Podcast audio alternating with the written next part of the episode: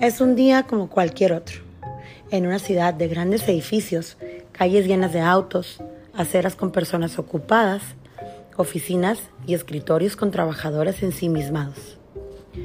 Solo hace falta un curioso que vea una sombra de más sobre él para descubrir que aquel día no es nada normal.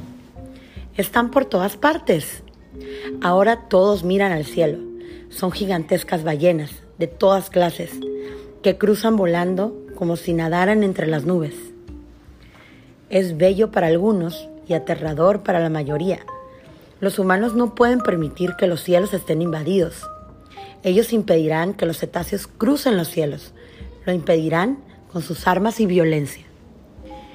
El Día de las Ballenas es un libro sin palabras y en blanco y negro que sorprende por la precisión de sus imágenes la belleza casi cinematográfica de sus páginas y un dramatismo a la par de un enorme sentido de humor.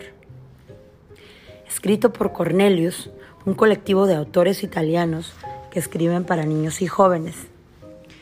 Ilustrado por Tommaso Carosi, nacido en Verona, Italia, quien ha trabajado en cine, animación y museos.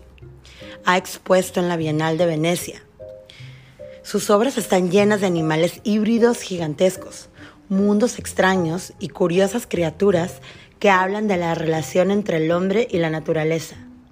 El Día de las Ballenas es su primer libro de ficción y es un libro para tener en casa.